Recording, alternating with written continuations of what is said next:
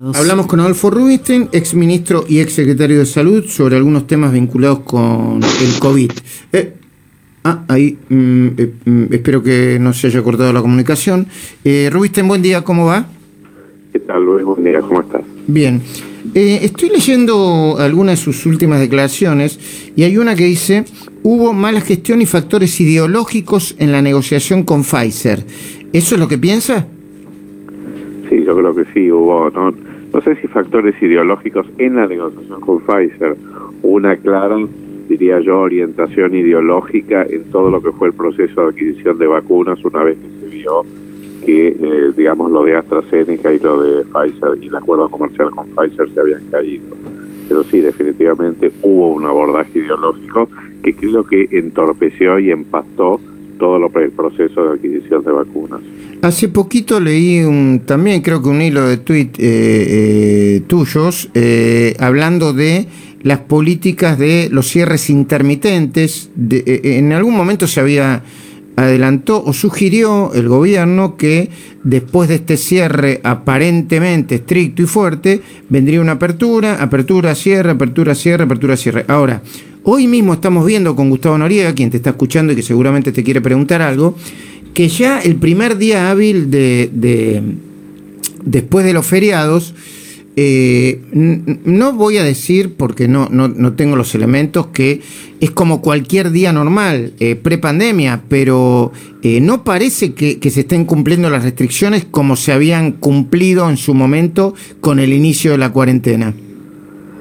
Es que yo creo que, digamos, lo, de, lo, lo que ahora está proponiendo el gobierno y, y algunos asesores este, del gobierno que tienen que ver con estos cierres intermitentes, realmente es algo que yo había propuesto y que también lo había propuesto, digamos, con la Fundación Alerta Radicalismo hace más de un año, en abril del año pasado, que significaba, digamos, tratar de tener un esquema, lo que llamábamos sistema valvular intermitente, que permitiera ir endureciendo. Perdón, sistema que, sistema que, Adolfo, no sé si estás valvular, un poquitito, estás un poquitito sí. lejos del teléfono porque se te escucha con, con un poquito de sistema valvular intermitente. Sí, exacto, un sistema valvular intermitente, una suerte de válvula que de alguna manera se abriera y se cerrara, endureciera y flexibilizara las medidas en, digamos, de acuerdo a la trayectoria de la epidemia y a la capacidad de respuesta que tenía el sistema de salud, por ejemplo, la ocupación de camas de terapia intensiva. Entonces, de alguna manera esto podía permitir ir liberando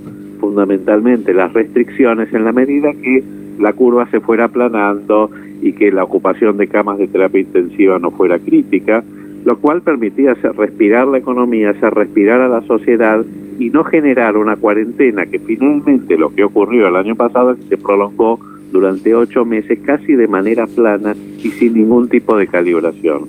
Y esto lo que provocó en realidad es que en este momento, cuando sí se necesitan restricciones, la sociedad no está dispuesto a tolerarlo por la necesidad económica, por lo que significó la cuarentena y el desastre económico el año pasado, y porque la gente está cansada. Entonces, esta, eh, lo, la propuesta de ahora me parece atinada en la medida en que se calibre adecuadamente. Lo que pasa es que, digamos, lo que yo planteé en ese hilo de Twitter era que eh, eh, hubiera sido bueno cierto baño de humildad y de, y de reconocimiento de que esta había sido una propuesta de la oposición que hicimos hace más de un año. Pero igual, bueno, no igual yo no soy experto, Adolfo, ¿eh? pero yo creo que hay un, primero hay un cansancio de un hartazgo claro, social evidente, claro, claro. y segundo hay una devaluación de la palabra, ya no digamos, no personalicemos, de la palabra oficial, hay una devaluación de la palabra oficial en general.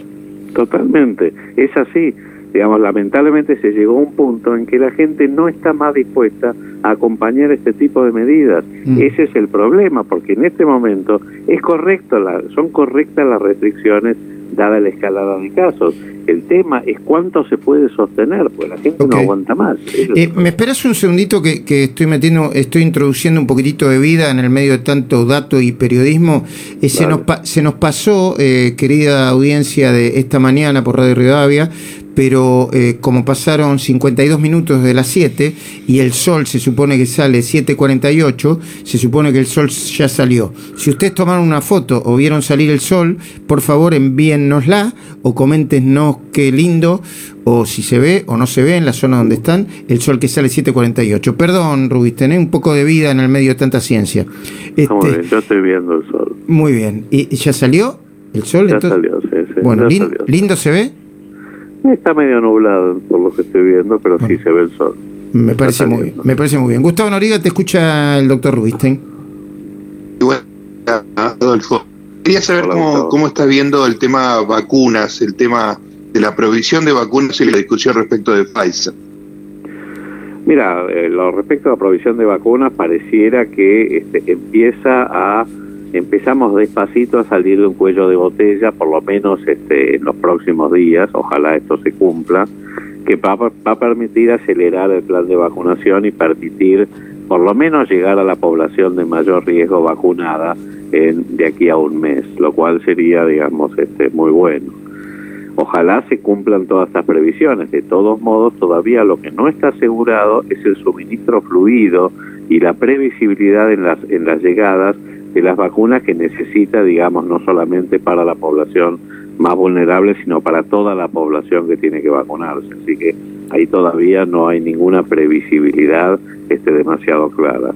Y respecto a lo de Pfizer, mira, el, tema acá, todas esta, esta, esta, esta, estas idas y venidas y denuncias y, este, y en general todo lo que está rodeando lo que ha sucedido con Pfizer tiene que ver con la falta de aclaración del gobierno de por qué se cayó el acuerdo comercial.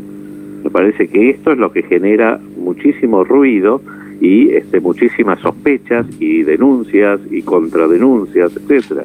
Que el gobierno aclare qué pasó con lo de Pfizer. Punto, no hay mucho más. Gracias, Rubisten, por este momento, ¿eh? No, gracias a ustedes.